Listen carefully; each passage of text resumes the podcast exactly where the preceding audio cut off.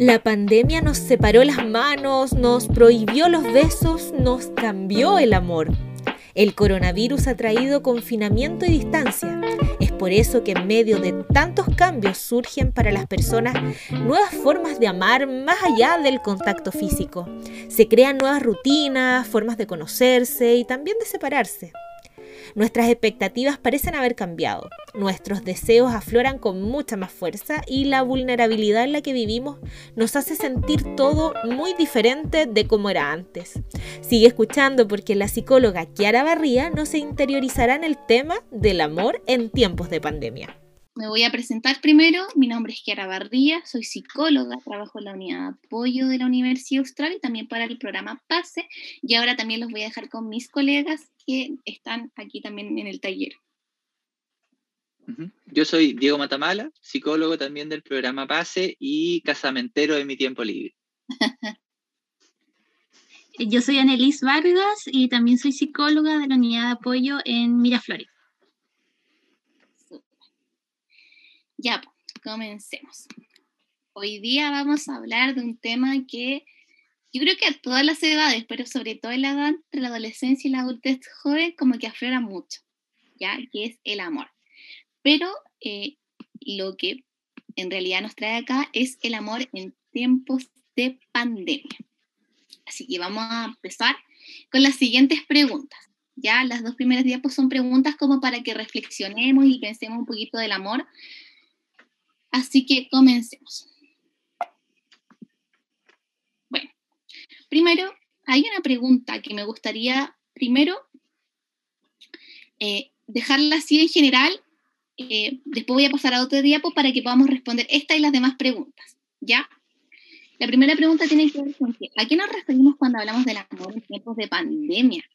Es como amor y tiempos de pandemia. Suena súper romántico, suena como súper de película, pero en realidad, ¿será tan así? ¿Será solo eso? Y acá vamos con la siguiente pregunta. ¿Nos referimos solo a las relaciones amorosas o nos referimos a las relaciones significativas también? ¿Qué creen ustedes, colegas? Y también me gustaría escuchar a los chicos después para que pudieran, ya sea por chat, ya sea por audio, ustedes también decían cómo lo hacen. Mm. El tema del amor es un tema súper importante a nivel del ser humano, ¿no?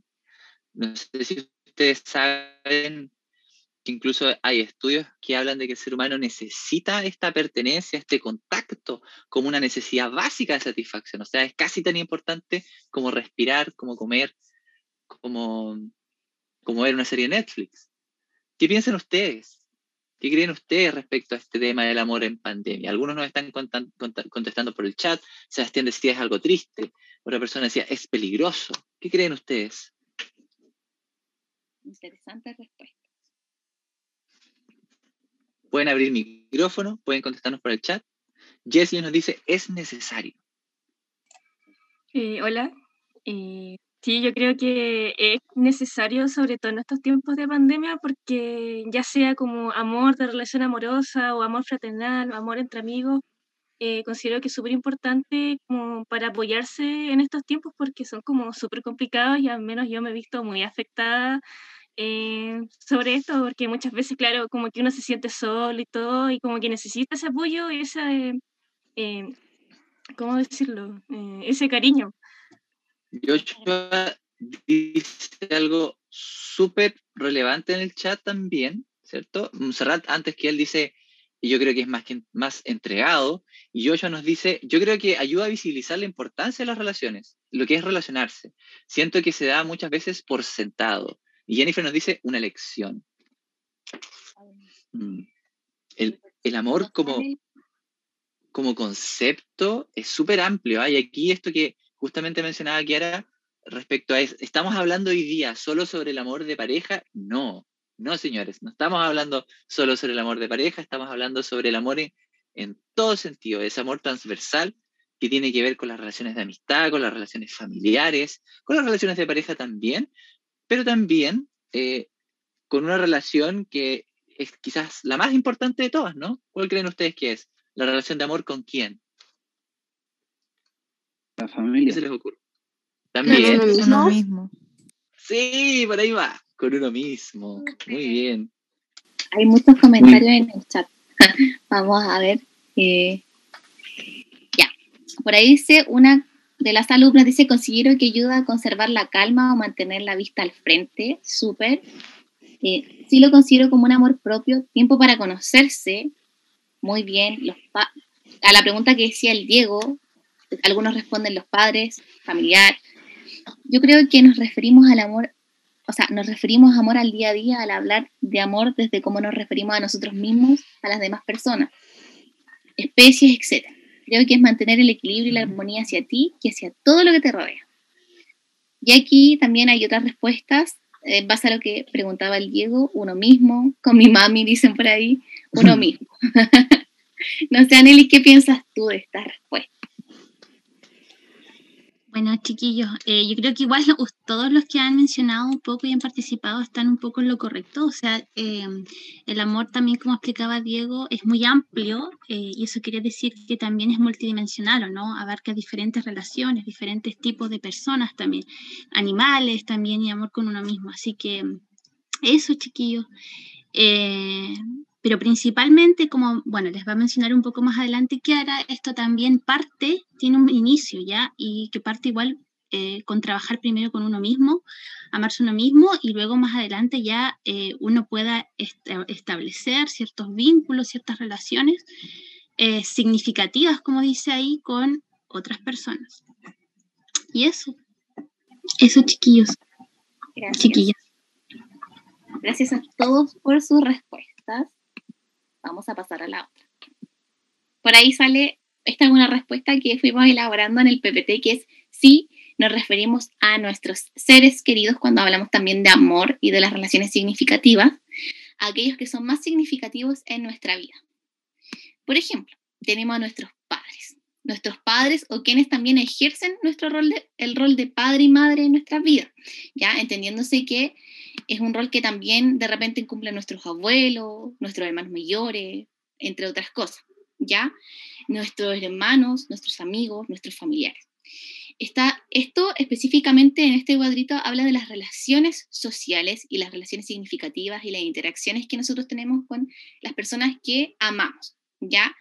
En general, uno no le anda diciendo a la gente, te amo, te amo amigo, te amo hermano, eso, algunos nos cuesta un poquito más decirlo, para otros es más fácil, pero finalmente el amor no solo engloba ese amor de pareja del que hablamos, porque muchas veces cuando hablamos de amor, eh, tendemos a hablar como del amor propio o del amor de pareja, pero a veces se nos olvida también este amor que es más, también como dijo el Diego, más transversal, más universal, que tiene que ver con mucho más, incluso que las relaciones sociales. No sé, chicos, ¿qué piensan ustedes, Diego, Anelis?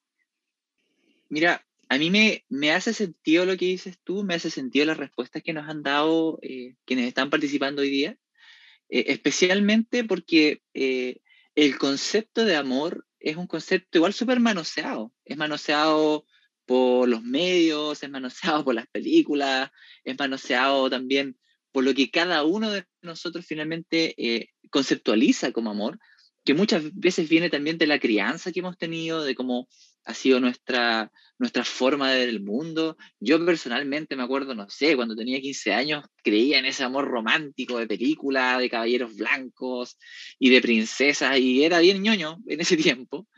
Y a través de la vida fue, a través de distintas experiencias también, eh, generando distintos aprendizajes respecto a, a lo que es realmente el amor. Y como les comenta Kiara, es algo que eh, toma distintas dimensiones, toma distintas formas también dependiendo de las personas con quienes nos relacionamos en el día a día.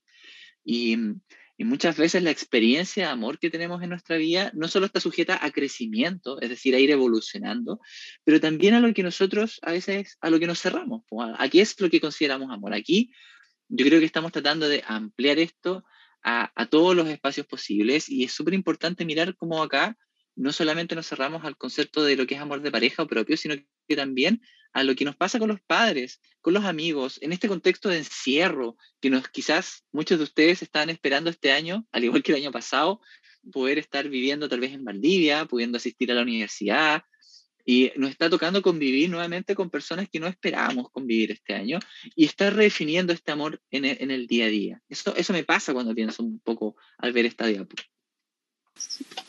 Gracias, Diego. Ahora, hay una respuesta acá arriba, dice, pero sí, el enfoque de este taller, para que no se asusten, también va dirigido hacia las relaciones amorosas y su importancia dentro de nuestras vidas. ¿Ya? Pero antes de comenzar, hablaremos del amor y las relaciones en todas sus dimensiones. ¿Ya? Es súper importante que antes de hablar de un amor tan específico como el de una relación de pareja, eh, la verdad es que se conozca en realidad el amor en todas sus dimensiones, porque como decían por ahí, el amor no es solamente hacia un otro, no es solamente hacia mí, también es, hay varios ejemplos que van a ir apareciendo adelante de otras formas de amor, ¿ya? Y que es súper importante que se tengan en cuenta, porque como decía el Diego, eh, de repente nosotros yo si yo le menciono la palabra amor, usted, yo creo que la mayoría me respondería, quizás me puedo equivocar, pero me diría así como no, hacia, hacia, no sé, un pololo, una pareja, no sé. Entonces, como que lo primero que uno se le pasa por la mente en general, no a todos obviamente, hay excepciones a las reglas como en todos lados, pero en general eh, nos cuesta un poquito como ver más allá de eso, más allá de lo superficial, que entre comillas, que se puede ver cuando se habla de amor. ¿ya?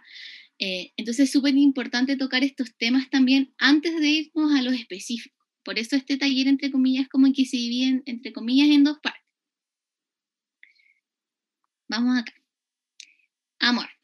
Les voy a explicar un poquito este, este, esta conceptualización de lo que se entiende en realidad. Obviamente hay muchas teorías del amor y, y conceptos y todo, pero eh, a mí me hizo más sentido esta, personalmente. Si alguien tiene otra, también me gustaría escucharla porque aquí todas las respuestas son buenas, sirven, ¿ya? Pero acá dice, el amor es un sentimiento muy amplio que no solo abarca a nuestros seres queridos, sino también, por ejemplo, a nuestras mascotas, plantas, etc. Aquí puse varios ejemplos. Los ejemplos, por, por ejemplo, valga la redundancia, a nuestra profesión, a nuestras carreras, a nuestros animales, lo importante que son nuestros animales también eh, eh, hoy día. Para muchos de nosotros que estamos en pandemia, los animales llegan a ser muy terapéuticos también. Y es un amor también que se da hacia algo que no es necesariamente un ser humano, pero es un ser vivo también. Y, por ejemplo, a las plantas. Voy a ser súper autorreferencial. Yo, por la pandemia, empecé a comprar plantas y eh, de verdad que es algo que me encanta como que a cada plantita que tengo yo le doy vida en, realidad, porque son súper importantes para mí.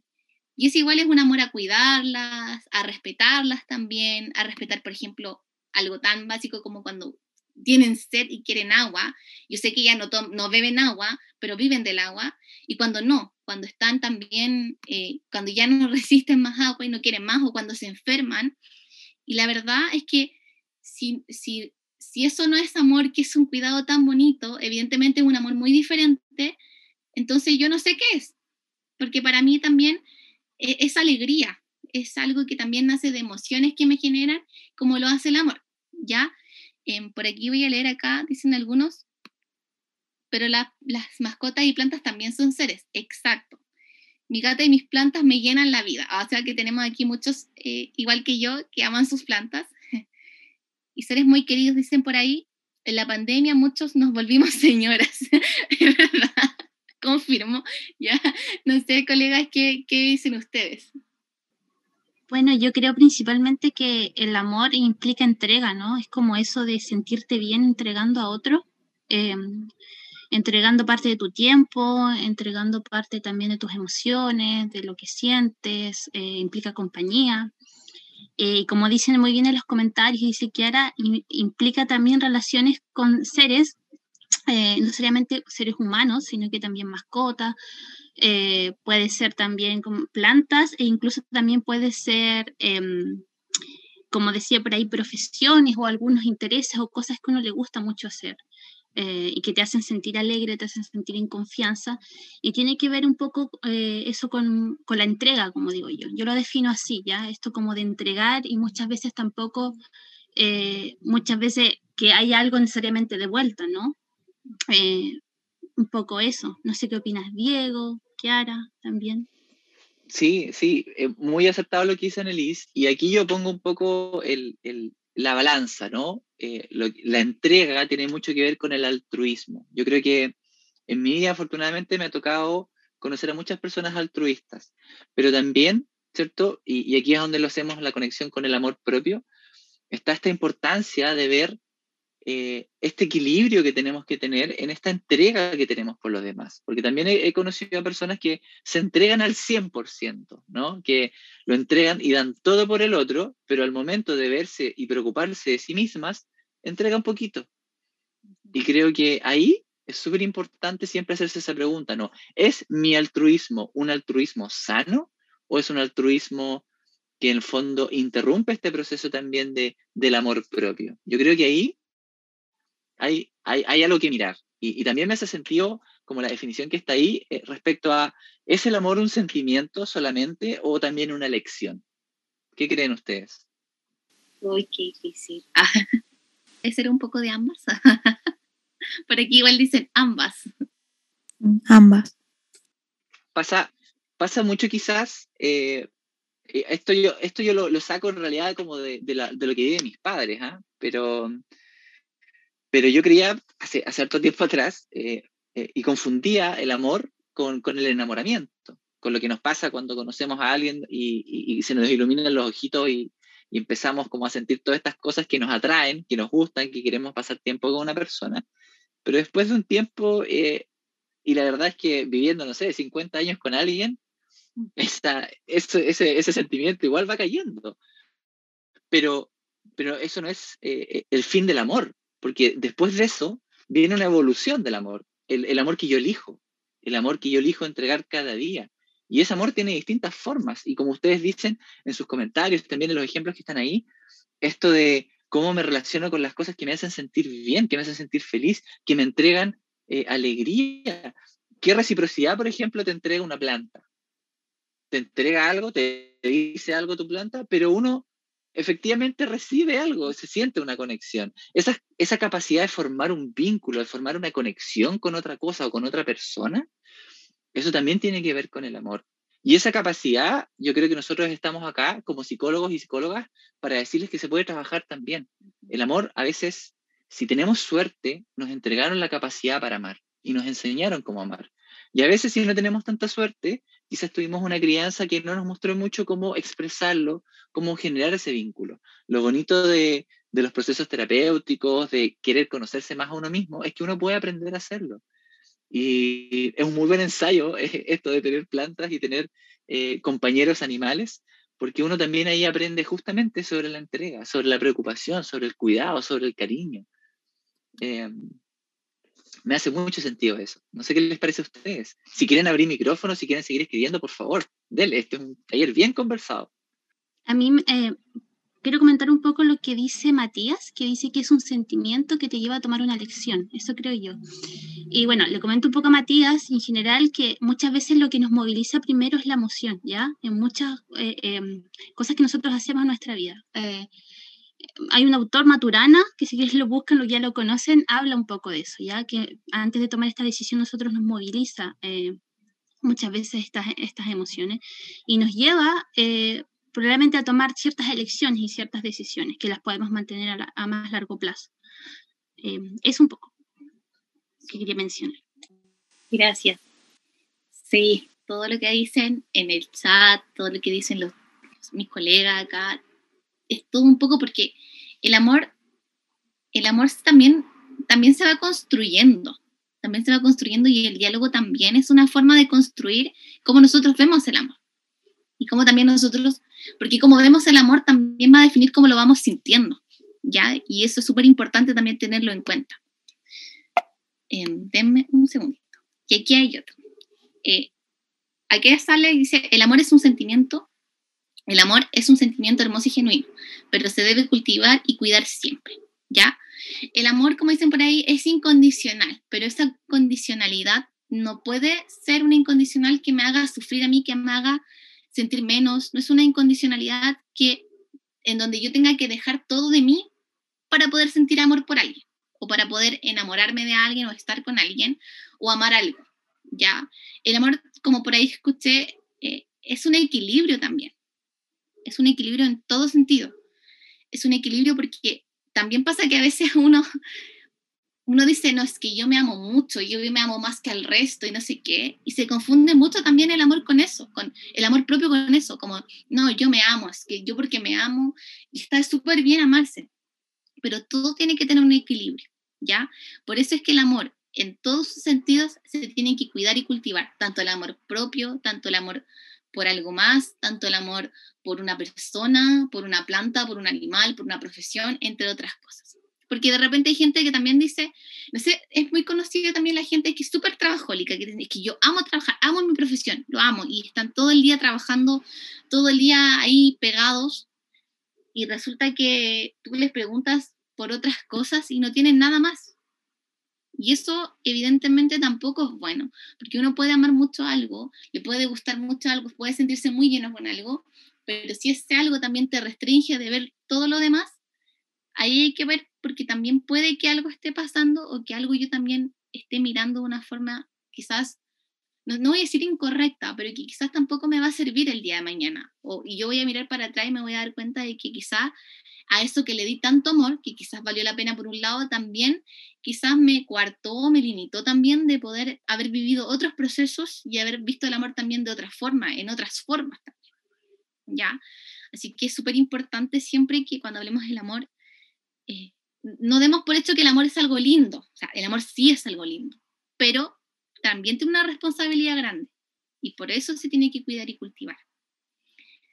No sé si alguien quiere comentar algo, escribir algo, comentar algo al respecto antes de avanzar. hola, supongo que van a hablar de formas de cómo cultivar el amor, ¿cierto? Sí, sí, más mm. adelante vamos, vamos como, como, de lo, como de lo general a lo específico, así que no te preocupes. muchas gracias. Súper, entonces avanzamos. ¿Y cómo? Aquí, ¿y cómo? Está justo con la pregunta que hacía el, compañero. Veamos. Primero vamos a ver cómo puedo cultivar el amor. Es importante saber que el amor debe partir por el amor propio. Me gustaría, Diego, que tú le comentaras a los chicos, porque muchos se pueden preguntar, ¿y cómo? ¿Cómo, cómo parto por el amor propio? ¿Qué tengo que hacer para partir por el amor propio? Mm. La verdad es que esa es una pregunta bastante desafiante, porque yo diría que uno de los mayores, eh, no sé si problemáticas, pero elementos que más nos afectan cuando estamos creciendo es el tema de la autoestima. Es, el concepto que tenemos de nosotros mismos, es la manera en cómo nos relacionamos con nosotros mismos.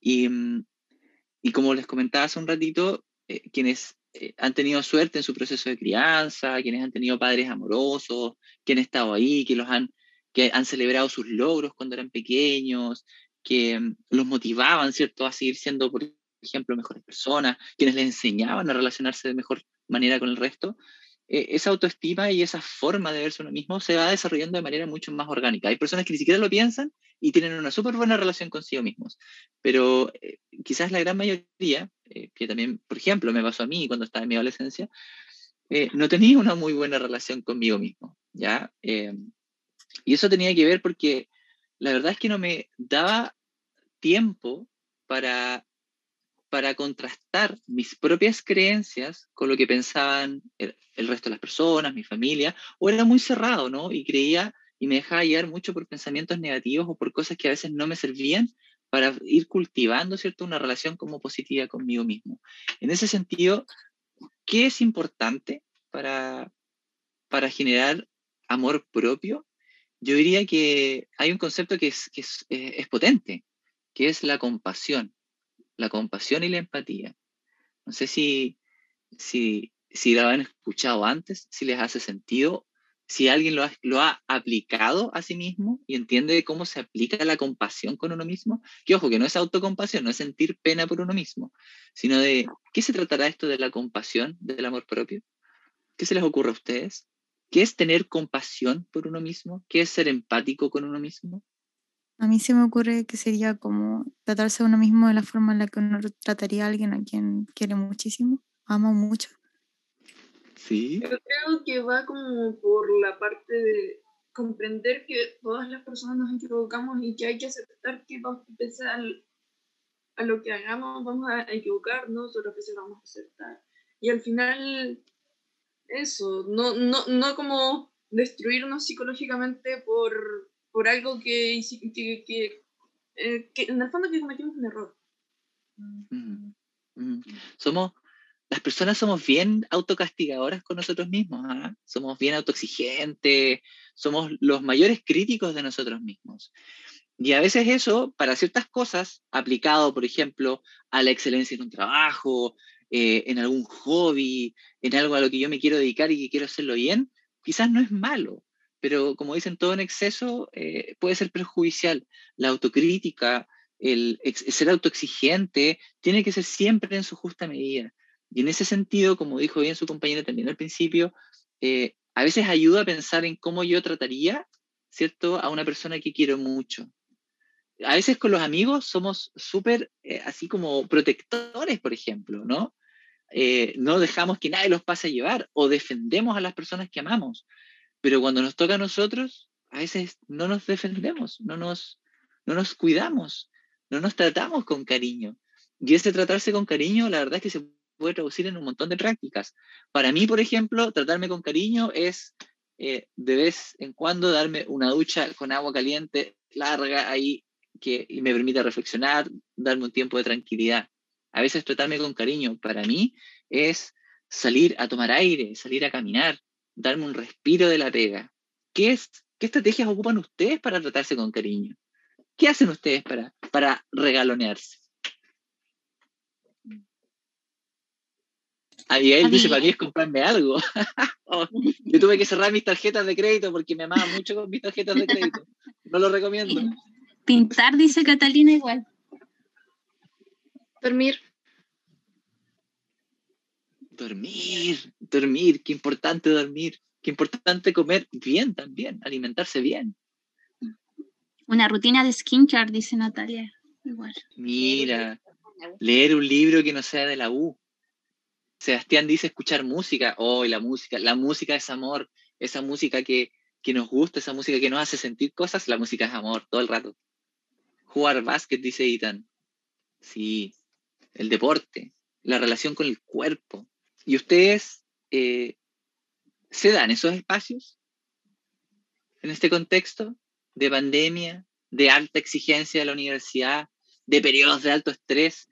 de repente se paran y dicen, ok, no, basta, voy a hacer algo por mí, voy a hacer algo rico, voy a, voy a regalonearme. ¿Son capaces de, de poner esos límites? En veces, dice Macarena. Cuesta. No sé, Annelies, Kiara, ¿cómo lo hacen ustedes para regalonearse? Yo veo películas, me encanta ver películas, soy cinéfila, así que me encanta ver películas y esa es mi forma de, de sentirme bien, de darme cariño. Eh, es igual con mis mascotas, ya estar con mis mascotas, con mi perrito. Eh, esas cosas generalmente hago. Y escuchar música, igual como ahí por ahí decían. La música, chiquillos, chiquillas, muy sanadora. No sé si se han dado cuenta, pero de repente uno puede estar muy mal, eh, quizás emocionalmente, y solo con escuchar música cambia el switch completamente y, y te puedes sentir mucho mejor, mucho más tranquilo. Eh, eso, más que nada. Mm. Que la Kiara nos comente un poco igual. Que... yo creo que, bueno, yo, yo tengo 25 nomás, no es que yo les quiero sacar en cara mi, mi, mi, mi, edad, pero, pero igual yo siento que a, a, esta edad uno también empieza a darse amor también en otras cosas. Eh, por ejemplo, cuidando su salud. Creo que cuando uno es más joven, como que no, no es que no te interese, lo que pasa es que estáis como en otra, vivís tu vida, tenéis también más, como que tenéis más motivación, estáis en una etapa donde hay que vivir, hay que experimentar. En cambio, llega una edad, yo igual soy joven, pero llega una edad donde también de repente hay que poner ojo, porque claro, cuando eres más chico, entre comillas, te duele un pie, te duele la cabeza y es como que lo dejáis pasar y seguís, le dais nomás y si hay que ir a carretear, vamos a carretear y chao nomás. En cambio, cuando ya uno crece y va también tomando otra responsabilidad en tu diario vivir, eh, también te vas dando cuenta de que hay cosas de tu salud que no podéis dejar pasar.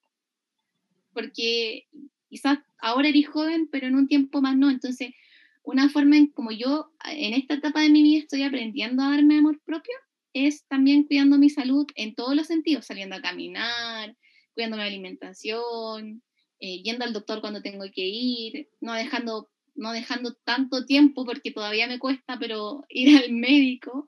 Y esas cosas también son de amor propio. Eh, y yo creo que, que, el amor propio también viene de, de muchas cosas, viene de, del conocerse, por ejemplo, del conocerse, saber quién soy.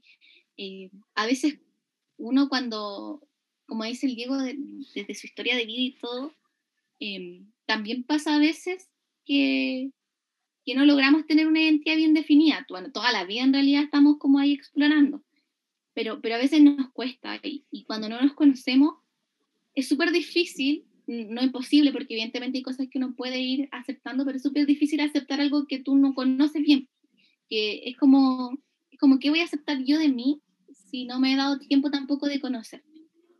Entonces, eh, también ahí hay hartas cositas. Voy a darle, hay un alumno acá, Benjamín Zúñiga, creo que levantaste la manito. Sí, yo levanté la manito. Que me da como un poquito de cosas a acotar porque siento que me voy a ir como a lo que van a hablar más adelante. Pero respecto a lo que mencionaba eh, tú, eh, lo encuentro súper cierto porque igual depende mucho de la edad, aunque sea quizá unos par de años más. Eh, yo estoy en primero de U y lo único que quería era vivir mi vida universitaria, conocer mucha gente ese tipo de cosas. Entonces, igual como entrando en contexto pandemia, eh, agobia bastante, agobia bastante. Y puta, por ejemplo, no sé, uno se enferma ahora y puta, enfermarse a uno le asusta. Y te bajonea mucho, ese tipo de cosas. Yo trabajo, por ejemplo, igual salgo harto, pero trato de cuidarme lo que más que pueda. Y siempre que se presenta la oportunidad trato de distraerme y salir del tema de la U y de la pega, pero igual por este contexto no se puede y está más complicado que antes, que antes ya era complicado, y, eh, ¿cómo es? Eh, hacer la introspección con uno mismo y verse y todo ese tipo de cosas, y ahora uno pasa tanto tiempo pensando cosas que igual uno se agobia. Muchas gracias. Muchas gracias por, por ese relato, porque es muy cierto. O sea, antes no teníamos como, no sé si no teníamos tiempo, pero muchas veces no teníamos como ese tiempo en sí de ocio tanto como podemos tener entre comillas ahora, porque igual con, con los estudios, el teletrabajo, entre otras cosas, igual tampoco es que haya tanto tiempo, pero esté más tiempo encerrado, entonces igual te lleva a cuestionarte muchas cosas a veces. Así que es súper cierto. También hay otra persona acá, Gabriel. No sé si quieres acotar algo en la manita levantada. Sí, hola. Eh, en realidad era sobre la misma diapositiva que está aquí, lo quería comentar hace un ratito, eh, que siento que respecto a donde dice conociendo y respetando mis límites, eh, me gustaría como agregar así como que quizás algo que puede ayudar mucho, es conociendo y respetando desde dónde puedo partir, o sea, no solamente hasta dónde puedo llegar, sino que cuál es el primer como pasito que puedo dar, empezar como el proceso de conocerme, o sea, muchas veces pensamos que ya necesito darme una hora para mí, pero muchas veces las situaciones de la vida no nos permiten darnos esa hora. Se ayuda a partir de, de poquito, dar un pequeño paso, darme cinco minutos para mí al día. Después, organizar mejor mi vida, me, me podré dar diez, después quizá una hora, y poco a poco vamos formando espacios como que nos damos a nosotros y a nosotras como para empezar este proceso de conocernos mejor eh, y desarrollar este amor propio. Súper, súper. Toda la razón de esto. Em, yo creo que uno también trabaja con los chicos así, de a poquito, nunca pidiéndoles el máximo, porque cuando uno está haciendo algo es como cuando uno tiene un hábito. Uno el hábito lo empieza muy de a poco. Entonces, eh, dicen por ahí que les encanta tu voz a algunos, así que doy el dato ahí. Em, eh, es súper como, es súper difícil empezar algo, entonces cuando uno empieza algo, la idea es que empiece, como dices tú, por donde puede. O sea, primero encontrar qué es lo que puedo hacer, porque en definitiva también lo que yo puedo hacer quizás no es lo mismo que, por ejemplo, pueda hacer Diego que pueda hacer la Nelis. Probablemente el Diego pueda avanzar un poquito más, yo un poquito menos, la Nelly, puede un poquito menos, y cada uno tiene su punto de partida, así que encuentro perfecto ese, eso que agregaste. No, no sé, Diego, Aneli, si tienen algo más que agregar mm. acá. Conocer, así, es como esa expresión de, eh, a veces en el presente uno puede hacer ciertos esfuerzos que eh, tu futuro yo va a agradecer. Bueno, ese primer paso, como muy bien decía Kiara, como muy bien decía Gabriel, eh, no importa cuál sea, no importa si es un paso pequeñito o es un gran paso, con que sea un pasito, eso es lo que vale, porque cada pequeño esfuerzo va sumando. Y en este proceso de regalonearse, de cuidarse, de tomarse cinco minutos entre la hora de estudio para tomarse un cafecito, de preocuparse de dormir bien, de dormir las horas que corresponde, de alimentarse bien, de cuidar tu cuerpo, de cuidar tu mente, de cuidar tu, eh, tu capacidad también para distraerte, eh, aunque no sea todo el día, y como dicen, aunque no todos tengamos la posibilidad de tener horas eh, para disponer para ese autocuidado, lo importante es no dejarse de lado. Lo importante es intentarlo independiente de que tengamos mucho o poquito tiempo, porque justamente también las circunstancias a veces mandan. En este contexto de pandemia, en este contexto de encierro, no tenemos todas las posibilidades. Em, yo pensaba siempre en, y, he hecho tanto de menos como el poder moverme con libertad en los ambientes como outdoor, como poder de repente salir a hacer un trekking, como de repente poder salir a caminar simplemente, o irme de viaje a un bosque, ir a ver a mi familia, porque también estoy lejos de mi familia. Y, y cuando no está esa posibilidad, uno igual lo resiente. Pero creo que también se trata de justamente no centrarse tanto en lo que no está y empezar a mirar lo que sí está, empezar a reconocer lo que sí existe para nosotros para, para ir potenciando un poco este amor, este autocuidado y este, este regaloneo. Annelise, ¿ibas a decir algo? Sí, bueno, yo igual iba a acotar un poco que, y creo que el primer paso tiene que ver con el autoconocimiento, ¿no? Esto un poco de reconocer eh, también cuáles son mis necesidades, ¿ya? Eh, y diferenciarlo un poco de los deseos. ¿Qué, es ¿Qué realmente yo necesito en estos momentos para yo estar bien? ¿ya? Esa es como la pregunta. Y, entender en primer lugar que eh, lo prioritario siempre va a ser el bienestar, ¿ya? El bienestar porque eso nos va a permitir eh, realizar muchas más actividades, ¿ya? Realizar o poder desarrollarnos en otras áreas de la vida. Entonces, como eso también, ese autoconocimiento, esto de establecer límites también tiene que ver con eso, ¿ya? Con, con poder eh, jerarquizar un poco las necesidades y a partir de ahí trabajar y no tratar de dejar tampoco de lado eh, aspectos importantes como es eh, el autocuidado. un poco eso quería acotar. Súper. Y bueno, para pasar a la teoría, pues también me quería agregar que ningún cambio debe venir desde el odio. ¿Ya? Eso también es súper importante porque aquí hay una parte donde dice aceptar mi virtud y mis defectos. Cuando hablamos de aceptar las virtudes y los defectos, no quiere decir que, por ejemplo, si yo no sé, eh, no sé, me carga o, no me gusta de mí, por ejemplo, em, no sé, no se me ocurre así como que no hago ejercicio, por ejemplo, y no me gusta eso de mí, me gustaría ser más, más como, más activa. Eh, para mí quizás eso va a ser un defecto, pero un defecto que puedo cambiar, pero yo no puedo odiarme por eso y no puedo generar un, cambio porque me odio por eso y lo rechazo, sino que acepto que quizás es algo que no me gusta mucho, acepto que está ahí, pero también acepto si lo puedo cambiar y no, porque hay muchas cosas de nosotros que no podemos cambiar.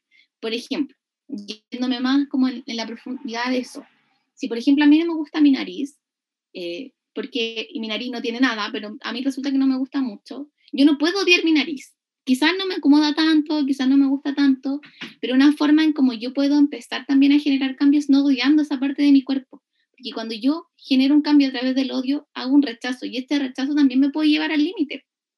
Y puedo pasar el límite sin darme cuenta y puedo empezar, no sé, a, operarme, por ejemplo, la nariz y a buscar mis imperfecciones y a ver así todo el rato porque tengo, tan, tengo tanto rechazo hacia eso que también se entiende que muchas veces viene de, de trauma y todo, muchas cosas que nos van pasando en la vida y en esta historia, pero el cambiar no tiene que ver porque odio algo, tiene que ver porque quiero algo mejor para mí. Cuando yo le doy ese sentido, como decía Nelly, de bienestar, de necesidad, eh, pero de una necesidad que obviamente no, no venga del odio, ¿ya? del rechazo hacia uno mismo, porque esa, eh, lejos de ser una forma de amor, puede pasar incluso a ser una forma de, de, de, al contrario, como de necesito cambiar, necesito ser perfecta, necesito esto, necesito esto otro, y en realidad eh, eso, lejos de hacernos bien, nos hace sentir mal, porque en vez de, aceptarnos, como que seguimos descalificándonos, ¿ya? Entonces todo cambio, más allá de venir del amor y de la necesidad y del bienestar, no tiene que venir del odio, ¿ya? Tiene que venir también de, ok, soy así, no me gusta, pero acepto que en este momento no puedo hacer nada para eso, quizás puedo empezar a cambiar de a poquito, pero también aceptando eso y viviendo el proceso, porque muchas veces, y por eso lo digo, cuando empezamos a generar cambios desde el odio, terminamos yéndonos a extremos que a veces no podemos regular o controlar de buena manera y terminamos enfermándonos por lo mismo. Entonces, eso es como lo que yo quiero comentar como para finalizar esto, porque creo que es súper importante que cuando hablamos de aceptación eh, de los defectos de las virtudes, no es como, bueno, si me molesta ser así, no lo cambio, sino que sí lo puedo cambiar, pero también tengo que aceptar que en este momento, en este preciso momento, es lo que, es lo que veo, es lo que soy, y, y si lo quiero cambiar, comenzaré de a poco, pasito a pasito, lo que yo pueda dar, hasta que ya me sienta bien con lo que tengo y con lo que he hecho. ¿Ya? Eh, dice, pero el cambiar del entorno puede ser una opción para el amor propio si no, si no entiendo mi cambio. A ver.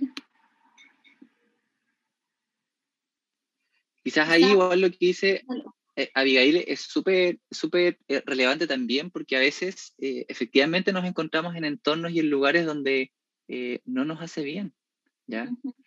y, el tomar una decisión de moverse, y eso puede implicar moverse de lugar, eh, a veces incluso eh, alejar personas de nuestra vida, eh, puede ser una decisión en base al amor propio. ¿ya?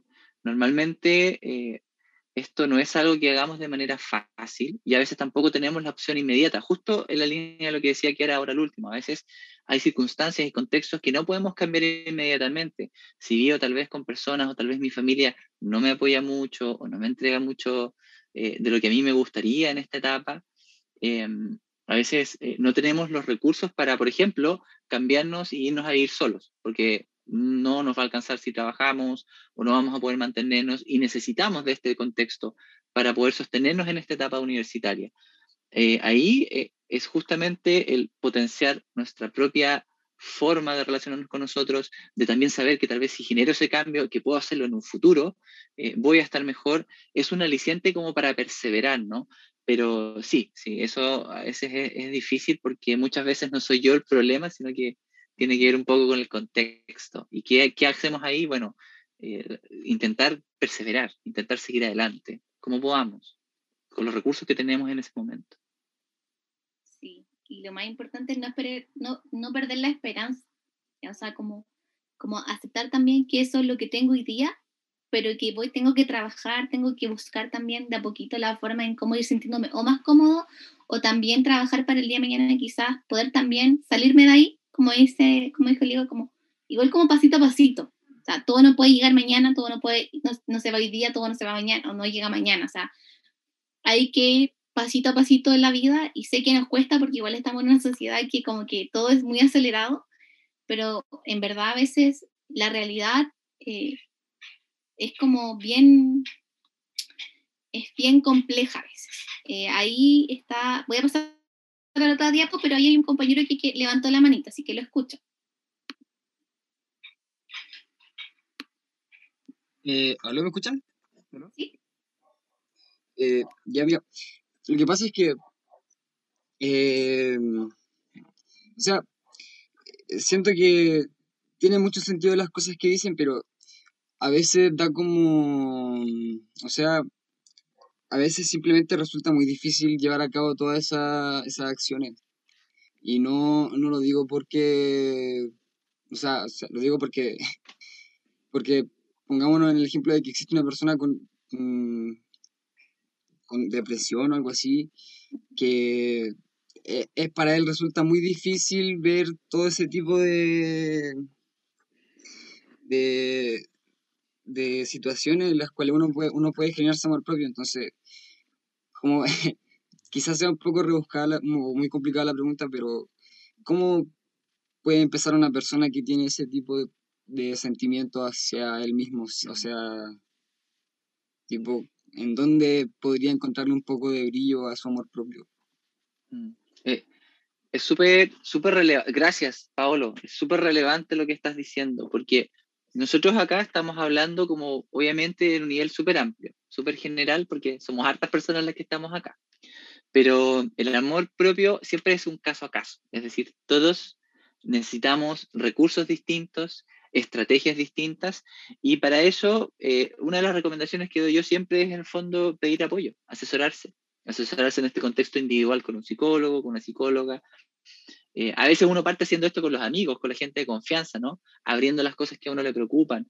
Eh, pero, pero sinceramente, cuando una persona está teniendo, por ejemplo, pensamientos muy negativos, o cuando una persona no logra como salir de ese pantano, por así decirlo, como se siente estancado y, quiere tener amor propio y quiere lograrlo, pero no le resulta, ahí siempre es bueno pedir apoyo profesional. Yo diría que eh, es una tremenda estrategia aprender a pedir ayuda y, y, confiar en que en este espacio más individual, más personal, uno sí puede encontrar esas estrategias que sirven, ¿cierto? Porque para esto no hay una fórmula. nosotros hoy día acá no tenemos una fórmula que le pueda servir a todos los que están presentes.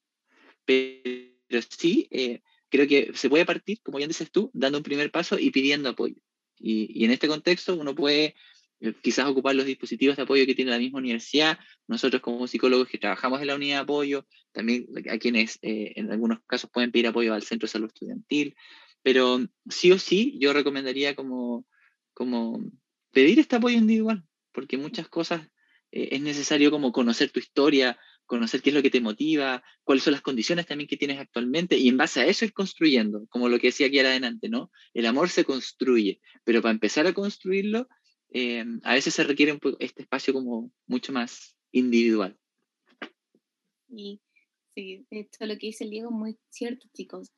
Nosotros acá en el taller hablamos cosas, y para contextualizar igual, cosas como no generales, específicas a veces, pero como dice el Diego, todos los casos son distintos, no, no hay una fórmula universal para todos, por muy, por muy efectiva que sea una técnica, siempre va a haber alguien o que no le va a funcionar o que no le va a hacer sentido o algo que en realidad no va a ser para él por sus características personales, por el momento que está viviendo y por su historia de vida, entendiéndose que todos los que estamos acá tenemos historias de vida muy diferentes. Entonces, desde ahí, chicos, nunca perder la esperanza y, y hay algo que yo siempre utilizo para mí, que es como, nunca estamos solos, siempre hay alguien por muy oscuro que se vea, siempre hay alguien que nos puede dar la mano. Y en este caso, eh, no quiero ser autorreferencial, pero estamos nosotros, los psicólogos de la unidad de apoyo, está el equipo del CESU, está el equipo de la unidad de apoyo completo, en el caso de la universidad, eh, contextualizándolo así, y, en ese sentido, siempre va a haber una, una mano que puedan apretar, ¿ya? Eh, nosotros siempre estamos dispuestos, entonces, em, y, también conversando así como porque lo que nombraba el compañero, también es una enfermedad de salud mental que a veces se tiene que llevar con ayuda profesional porque a veces es muy complicado también sobrellevar todo ese peso solo. Es un peso que no se le desea a nadie. Entonces, ahí también hay que saber que a, veces eh, necesitamos, necesitamos esa ayuda. Y que esa ayuda no está mal. Que esa ayuda eh, la puede necesitar cualquiera y en cualquier momento, ¿ya? Porque, porque la verdad es que uno no... Uno en la vida pasa por etapas y, y tiene momentos también donde necesita el apoyo, ¿ya? Ahí la Cata eh, les dejó el Instagram de la unidad de apoyo, donde pueden hablar y solicitar atención en caso de que lo necesiten. Ya hay orientación psicológica. Ahora, para contextualizar, para volver un poquito al tema, em, vamos a hablar, bueno, ahora que hemos hablado de esto, como dice ahí, eh, podemos comenzar a hablar del amor en las relaciones interpersonales, enfocándonos en las relaciones de pareja. Vamos a parar. ¿Qué dificulta las relaciones de pareja, sobre todo en medio de una pandemia? Aquí yo les coloqué una de tantas cosas que pueden dificultar las relaciones de pareja. En primer lugar está la distancia. Efectivamente, aunque yo mi pololo viva al lado, probablemente si yo me quiero cuidar y cuidar a mi familia, tampoco me voy a juntar tanto con él, pensando que él también viene de una familia que también sale, que también trabaja. Entonces, algunos muchas veces deciden verse poco, verse al aire libre, tratan también de tomar conciencia, porque generalmente nosotros no vivimos solos. Eh, si viviéramos solos, sería otra cosa probablemente, pero también queremos cuidar a la gente. Entonces, la distancia obviamente puede dificultar una relación en pandemia, sí, porque también somos seres humanos y somos seres que necesitamos ese abrazo a veces de nuestra pareja, necesitamos ese, esa, esa conversación, esa salida a pasear, entre otras cosas. También la inseguridad, los celos, esos también eh, dificultan mucho una relación. La verdad es que son cosas que eh, en una relación, si no se regulan, si no se trabajan, pueden terminar incluso en crisis, incluso viendo la relación. Situaciones que no tienen que ver con que nos dejemos de querer muchas veces, sino que tienen que ver con, pucha, la estamos pasando mal, no nos estamos sintiendo cómodos en, esta, en esto de, de tener una relación a través de los celos y el control, tú eres mío, yo soy tuya, entre otras cosas, ¿ya? Eh, la dependencia, la dependencia emocional. Yo he escuchado mucha, a mucha gente decir de repente, él es mi vida o ella es mi vida. Y siempre les digo, y quizás soy súper metete ahí, y quizás no debería hacerlo, pero es como, ojo, no es tu vida, es parte de tu historia, es parte de tu vida, pero tu vida la haces tú, tu vida en primer lugar eres tú. Y todo lo que te rodea es parte de tu vida, pero tu vida no puede ser una persona, porque si esa persona no está, ¿qué es tu vida? ¿Me entienden? Entonces, ahí la dependencia emocional igual eh, puede incluso gatillar un término, una relación, incluso uno puede terminar enfermándose por lo mismo, ¿ya? La poca capacidad para, para empatizar con el otro. Yo me acuerdo que en un taller lo conversé. Hoy día online muchos estudian distintas carreras, otros están trabajando, algunos estudian y trabajan, los tiempos no son los mismos. Eh, a veces yo me siento mal y si mi pareja no me escucha, no me entiende, no está ahí, eh, también voy a sentir que, que, esto puede afectar la relación.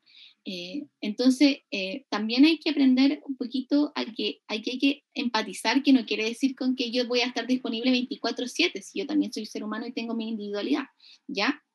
Y por otro lado, la mala comunicación. No sé, colegas, ¿qué quieren, si quieren agregar algo, comentar algo de lo que hay acá, mientras yo leo los chats. Bueno, yo quiero comentar un poco porque esta diapositiva me recuerda un poco a las películas de Hollywood, ¿no? Como lo que mencionaba Diego al principio, de que eh, muchas veces lo que nosotros entendemos como por amor o por relaciones eh, está muy mediatizado por lo que vemos eh, desde el cine, ¿no? Como desde las series. ¿Ya? Y muchas veces terminamos repitiendo palabras como eres el amor de mi vida o cosas así, que, se dan mucho en el cine, pero que la realidad muchas veces no funcionan de esa manera. Entonces, un poco concientizar y darse cuenta que los discursos que nosotros tenemos en torno al amor, a lo que significa el amor, están muy dados por eso, ¿ya? Em, el tema de que tienes que poseer al otro o que tienes que preocuparte constantemente de lo que está haciendo el otro o ciertas cosas, por ejemplo, como la distancia. Em, tienen que ver un poco con eso igual, ¿ya? Entonces un poco como separar eso y darse cuenta realmente qué es lo que necesita el otro, qué necesito yo para estar bien eh, y cómo nos podemos aportar mutuamente, ¿ya? Para tener una relación en, acuerdo y, que en cierta forma nos beneficie a ambos, ¿ya? Esta relación, esta, construyamos algo junto y que sea bonito, pero que, que nos sirva, ¿ya? A nosotros, pero no necesariamente mediatizado por por aquello que nosotros vemos desde afuera externamente, qué es lo que tiene o cómo se tiene que construir una, una relación de pareja. Una relación de pareja, cuando, cuando yo formo pareja con alguien, eh, la verdad es que las personas combinamos nuestras identidades. Cuando, cuando yo me junto con alguien, cuando yo comienzo a tener una vida con alguien, más allá de, de este contexto de vida que ustedes están teniendo, universidad, ¿cierto? Nadie está todavía pensando en casarse quizás, pero cuando yo empiezo a incorporar a alguien en mi vida, eh, nuestras identidades eh, se, se, mezclan, es, es, como un baile, es muy bonito. Y eso crea como algo nuevo, ¿ya? intereses compartidos, una cultura comunicativa distinta, y todo eso también, por supuesto, que está marcado por los códigos respecto a, a cuál es el contexto. Y, y, eso cambió hace dos años con este tema de la pandemia, con el estallido social, con las limitaciones, con las, con las dificultades de, de, juntarse, ha ido cambiando y los códigos también han ido cambiando y eso, por supuesto que pone una tensión, una, una dificultad para esta identidad que también tiene que adaptarse a esto. Y, y, toda nueva adaptación, ¿cierto?, a algo nuevo, genera un aumento del estrés y puede aumentar la irritabilidad, pueden aumentar algunas peleas, puede que haya mayores eh, eh, malentendidos en la comunicación. Por eso es que nosotros somos tan majaderos con el tema de, del autoconocimiento, porque mientras más yo me conozco, eh, mejor sé cómo voy a reaccionar, pero al mismo tiempo, mientras mejor es la comunicación, es decir, mientras más capaz soy yo de decirle a la otra persona cómo soy yo, cómo reacciono, cómo actúo y por qué actúo de esa forma, es como, por así decirlo, como que ponemos un diccionario de cómo funcionamos, ¿no? Traducimos la conducta de lo que yo hago versus lo que quiero decir. Y, y eso en este contexto de pandemia también resulta difícil. ¿Cómo lo hago? ¿Lo hago por WhatsApp? ¿Lo hago por audio? ¿Cómo yo interpreto un emoticón? Eh, ¿Qué pasa si el otro yo le escribo y no me responde inmediatamente o me dejan visto? Eh, eh, quizás para el otro eso no es tan relevante, quizás para mí sí, quizás lo interpreto como una falta de interés y para el otro tal vez no es así. Y esas cosas hay que conversarlas. Por eso toda relación de pareja, sea en un contexto presencial o en un contexto de distancia, requiere de, insisto, casi crear un diccionario en común y, y, poner ciertas cosas sobre la mesa y definir qué significa eso para ambos. A veces que eh, si a mí me molesta que tú no me contestes inmediatamente, no es que eso esté mal o que yo tenga que modificarlo, pero creo que primero que todo es, es, tratar de que la otra persona entienda por qué tal vez a mí me molesta o por qué para mí eso es importante. O sea, hay cosas que es, importante irlas, irlas conversando. Creo que por ahí nace. Cristóbal está levantando la manito. Dale, Cristóbal, te escuchamos. Sí, hola. Eh, tenía una duda eh, acerca de lo que dijiste recién, tipo, ¿qué hacer en caso de que tu pareja, en este caso, eh, o sea, tú le comunicas, como, qué es lo que tú necesitas como escuchar o qué es lo que necesitas como apoyo cuando estás mal, por ejemplo, ¿cómo eres tú? Sabía, yo no, quizás no contesto tan seguido o no sé, cuando estoy mal no me gusta que me den consejos, solamente me gusta que me escuchen. Pero tu pareja de alguna manera no, no, no, no hace caso. Como tu pareja tiene su propia manera de, de apoyar, su propia manera, como su, propia vida, al final una persona distinta. Tipo, ¿qué hacer cuando estos dos lenguajes eh, chocan?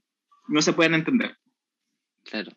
Ahí, ahí, hay, claro, ahí hay que tener ojo porque tal vez puede ser, no se pueden entender aún, aunque lo que dices tú, eh, yo creo que es algo que pasa de, de forma bastante común, ¿eh? que es un poco, y tiene que ver con los límites.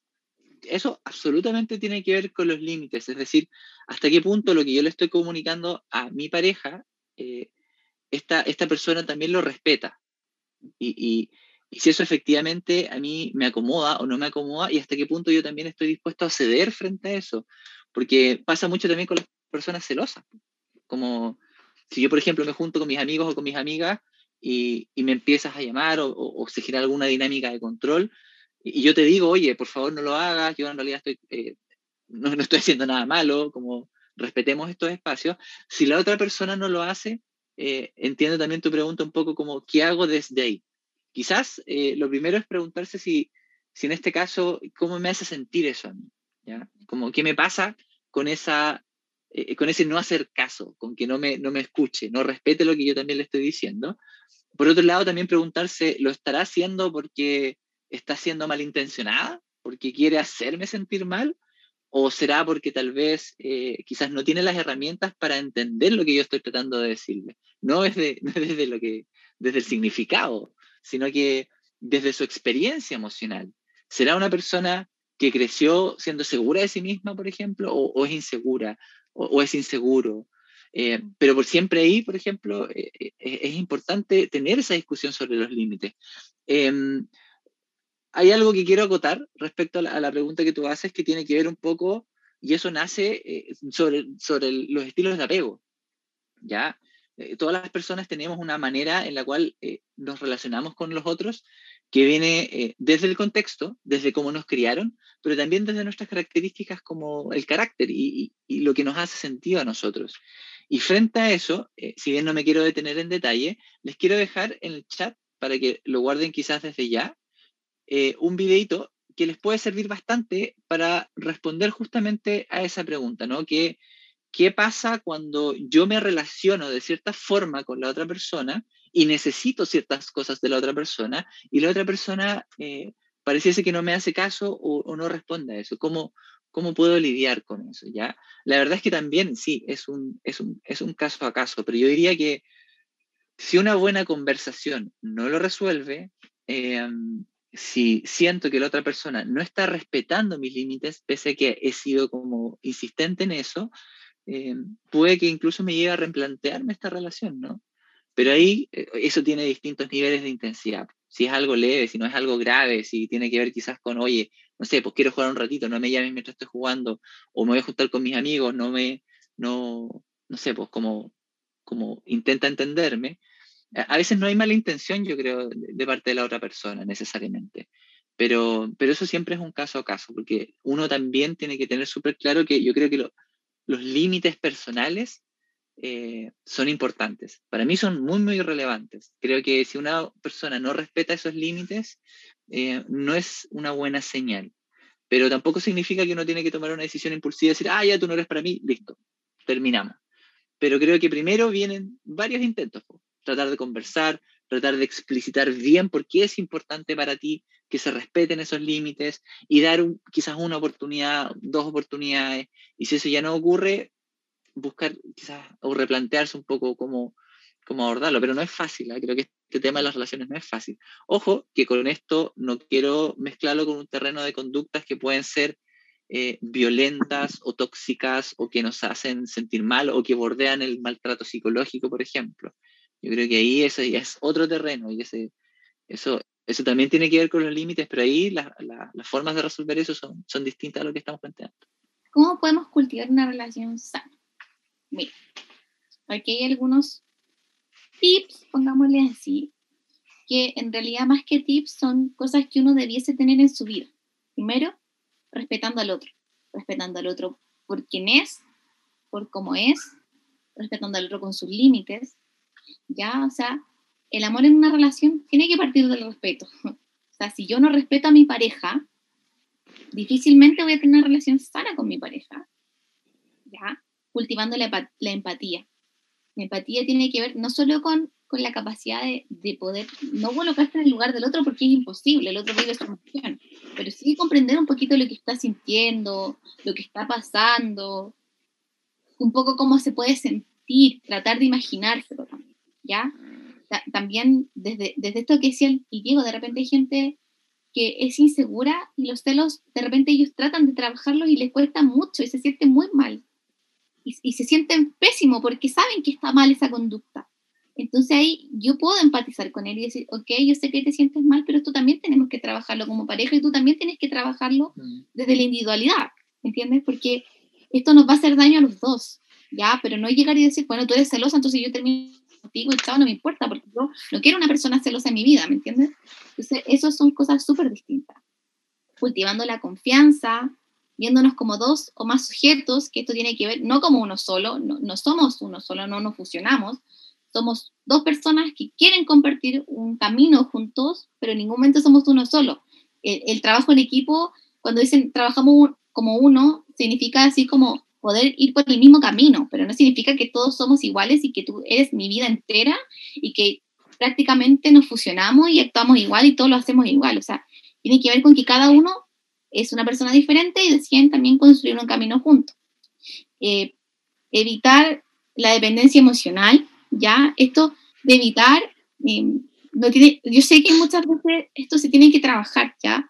No, no es, es muy fácil decirlo, pero a veces también los tipos de apegos que tuvimos en la infancia, nuestra historia de vida también nos dificulta esto, pero estas son cosas que también se pueden ir trabajando y si nos cuesta y necesitamos ayuda, también estamos nosotros los psicólogos para ayudar en ese camino, ya que no es fácil. Y comunicándonos de manera asertiva, cultivando la confianza. Miren, ¿saben qué? Había visto una manito levantada, no sé de quién, y la acaba de sacar. No sé quién, ¿alguien quería decir algo? ¿Puede hacerlo? Yo, yo quería decir algo, que era como complementar la, la idea que habías dicho, que siento que es importante como manifestar todo ese tipo de cosas a la pareja, pero igual me genera como un conflicto en lo personal también, porque yo estoy, actualmente estoy problemando. Y siento que va también mucho de la mano con el tema de introspección, porque hay que ser muy empático con al momento de uno entablar una relación y es complicado manifestarle eh, esas cosas, haciéndole entender a la gente, a la persona que, que es sin ninguna mala intenciones, sino que es todo para solucionar el problema que está sucediendo. Y cuando la otra persona quizá no se da cuenta y que uno quiere solucionarlo y no pelear por pelear, porque hay personas que en sus relaciones son así, es complicado, es complicado el tema de ser empático y tener la confianza suficiente para entender a la otra persona, el cómo manifestarle esos sentimientos que quizá a uno le molesta, pero decirlo de buena manera para que intentemos solucionarlo ambos. Exacto. No sé si me, me, me, me expliqué. Sí, yo al menos te entendí. Y, y está muy bien también, que es como, también tiene que ver con la comunicación, con comunicar, con que se entienda también lo que nosotros queremos decir. Mm. Así que muchas gracias. Hay también otra manito levantada por ahí. Hola, sí, yo quería preguntar sobre la dependencia emocional, cómo se podría de cierta manera trabajar. Y cómo eh, eso. Ujú, Súper, muchas gracias. No sé, colegas, ¿alguno de ustedes quiere decirlo? Lo digo yo. Voy a ver el chat. Quizás el tema de la dependencia emocional eh, es, es un tema, es un tremendo tema, porque la verdad es que cuando formamos una relación y, nos sentimos felices con la otra persona, es como casi natural que eh, pareciese que mi felicidad eh, está relacionada con la presencia o, lo que hace o no hace el otro, ¿no? Como, como que la dependencia emocional en, en- en- en esta idea más, más específica es que mi felicidad depende de que esté esta persona en mi vida. ¿Y qué pasa si se va o qué pasa si termina conmigo? Mi vida se derrumba. Por ahí eh, la otra persona tiene poco que hacer, porque soy yo el fondo que tiene que construir cimientos mucho más sólidos respecto a mi autoconcepto, a mi valor propio, generar, por ejemplo, actividades y relaciones y redes que me permitan tener una vida independiente de esta persona. ¿Ya? O sea, eh, yo, yo creo que en ese contexto eh, el, el- el abordar la dependencia emocional tiene que ver con construir una vida tan satisfactoria para mí mismo que si estoy o no estoy con esta persona, yo puedo seguir siendo feliz. Y que la persona que yo elijo tener en mi vida finalmente es un complemento, es una persona que aporta mi felicidad, no es mi felicidad. Por ahí yo creo que se entiende este tema de la, de la dependencia emocional. Y un poco lo que mencionaba también Cristóbal hace un rato, eh, a veces yo puedo estar en pareja y puedo ser muy feliz también con la persona que tengo al lado, pero cuando empiezo a trabajar en mi autoconocimiento, a veces me doy cuenta que mi pareja quizás no tiene esa capacidad, o no tiene la capacidad de comunicarse de forma asertiva, o no es capaz de decir lo que siente, o no es capaz de, por ejemplo, manejar su enojo de una forma que sea sana. Y ahí eh, yo tengo varias opciones. po. Yo puedo, yo, y es lo que recomiendo, ser súper honesto y decirle, mira, lo que tú estás haciendo a mí no me hace bien. Creo que es algo que tú debieses trabajar de forma independiente. Creo que, por ejemplo, debieses, no, tan, no al choque, evidentemente no en una pelea, pero sí en un espacio calmado y, y sugerirle, sabes que tal vez sería bien tener a alguien que te asesore, conversar con un psicólogo, trabajar eso. Yo creo que las personas cuando quieren estar con uno y quieren eh, ser la pareja sana de uno, están dispuestas al cambio y están dispuestas a hacer cosas por, es, por cambiar o por mejorar la relación. Eh, y cuando la otra persona no está dispuesta, bueno, te lo está diciendo, te está diciendo lo que puedes esperar de esa relación. Y ahí es uno el que también tiene que tomar la decisión.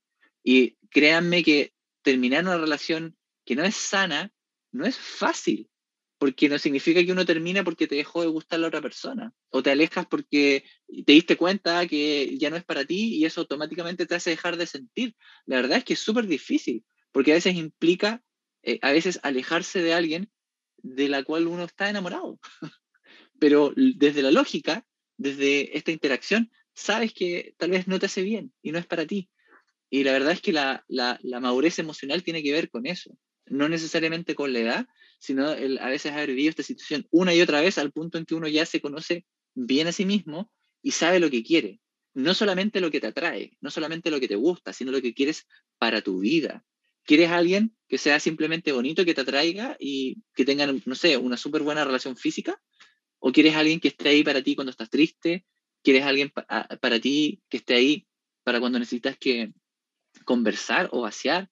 ¿O quieres alguien para ti que, que te comprenda, que conozca tus gestos? O sea, eso uno lo va aprendiendo a través de la vida. Por eso es importante eh, ir probando también, ir teniendo distintos tipos de relaciones, ir conociendo a distintas personas, no siempre casarse ahí con el primer pololeo. A veces funciona, ¿ya? Eso puede pasar. Pero, pero yo creo que la experiencia en la vida te va entregando estas herramientas también como para poder ir reconociendo estas cosas. Em, eso. Sí, bueno, igual quería agregar un poquito, eh, que igual puede servir, que es eh, con respecto a la dependencia emocional, tiene igual un poco que ver con trabajar las expectativas, como bajar un poco las expectativas hacia el otro.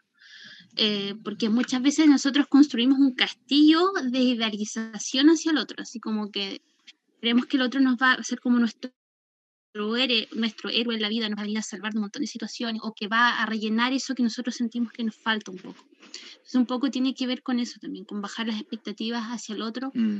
de que de que el otro no necesariamente eh, me va a venir a solucionar la vida, ¿ya? Y trabajar un poco más con, con lo que decíamos, o con lo que decía Diego también, un poco el autoconcepto, trabajar en uno mismo primero.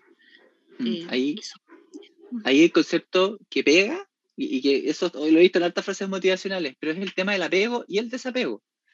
Los adultos, los adultos eh, que aspiramos a tener una relación sana con otra persona, lo que buscamos construir es un vínculo, una relación interdependiente, es decir, en la cual yo puedo relacionarme con la otra persona, pero no dependo de la otra persona porque mi proyecto de vida es independiente. Soy yo quien se mueve en el mundo.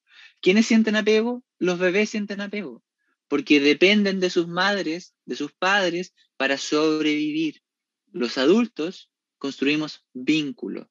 Por eso cuando nos damos cuenta y estamos entrando en relaciones como de dependencia emocional o de un apego extremo, es decir, como yo dependo de esta persona para ser feliz, ahí hay que ponerle un paralelo y empezar a mirarnos a nosotros mismos y empezar a ver, ok, ¿qué puedo hacer yo acá? ¿O qué no estoy haciendo que me, eh, me permita también tener otras alternativas en, en mi vida? Y, ojo, esto lo hemos vivido todos. Yo cuando estaba quizás en la universidad o incluso antes, me acuerdo que eh, incluso cedía espacios, ¿no? Como para estar con mi pareja y de repente dejar de estar con mis amigos, que eso era evidentemente una forma de vínculo súper eh, insana.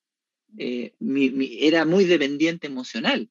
Y a medida que fui creciendo y a medida que fui teniendo distintos tipos de pololeos y fui conociendo personas que eran súper independientes, yo me fui encantando de eso y fui entendiendo que es fantástico tener tu propia vida, tener tu propio espacio, tener tus propios hobbies, tus propios intereses y que tu pareja también los tenga y que en eso se encuentren en espacios en común, pero que no todo gire en torno al otro.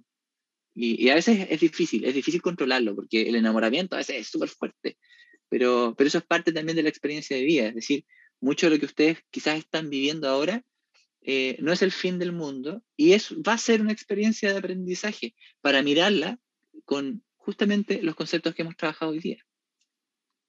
Sí, Benjamín tiene razón, ¿ah? con los amigos también existe dependencia emocional.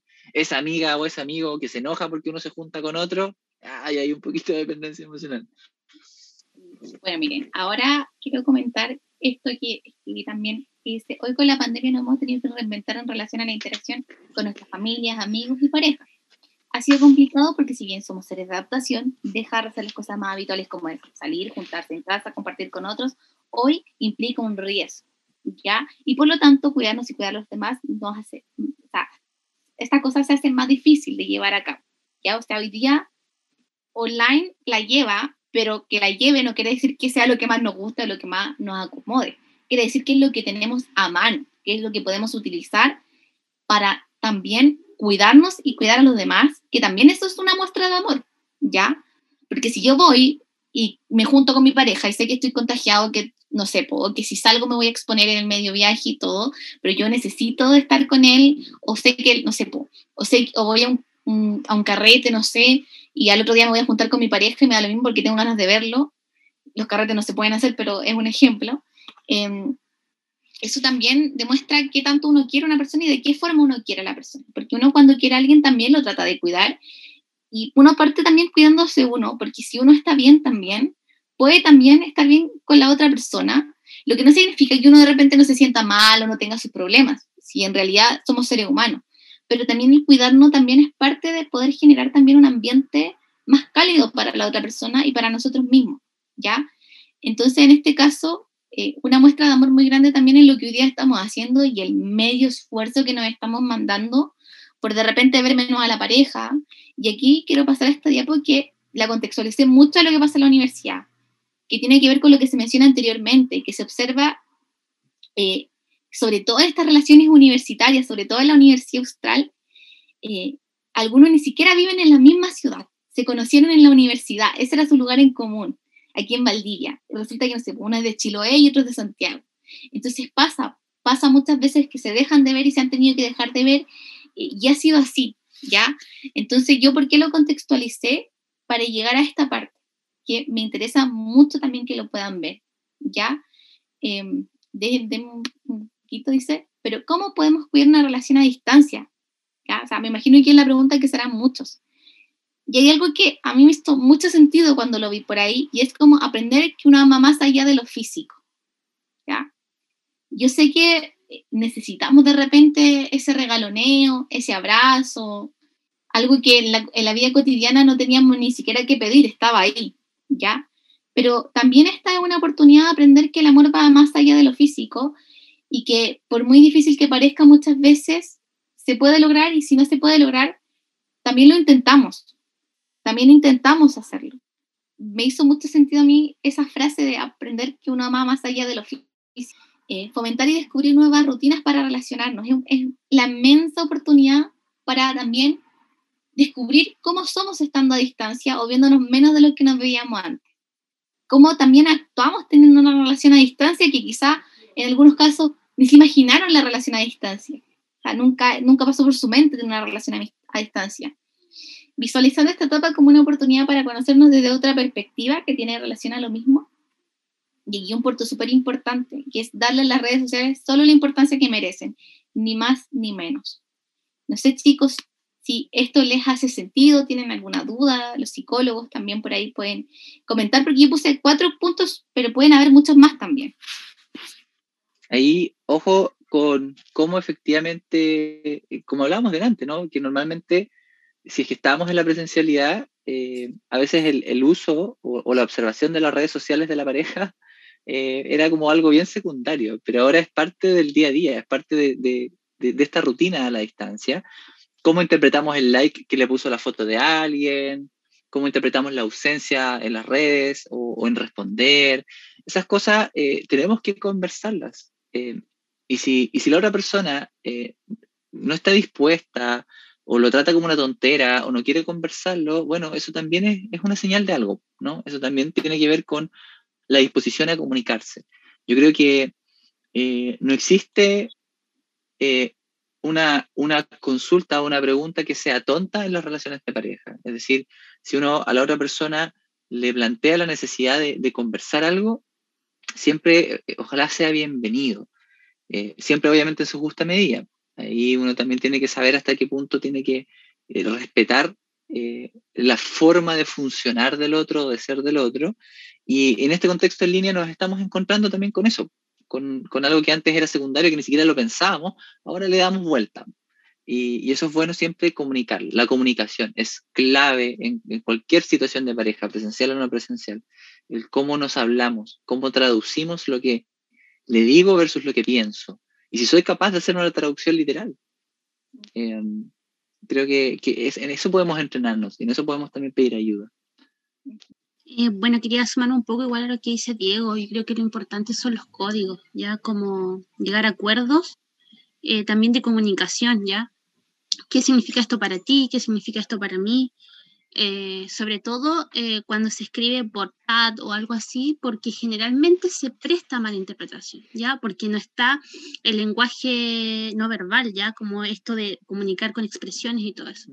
Entonces igual entrego como tips que cuando tengan que conversar cosas importantes o hayan este tipo de vínculos ya a distancia, puedan ojalá conversar las cosas a través de videollamadas, ¿ya? Porque eso también en cierta forma va a aumentar los niveles de comprensión, ¿ya? De comunicación. Y no solamente muchas veces comunicar cosas importantes solamente por un WhatsApp.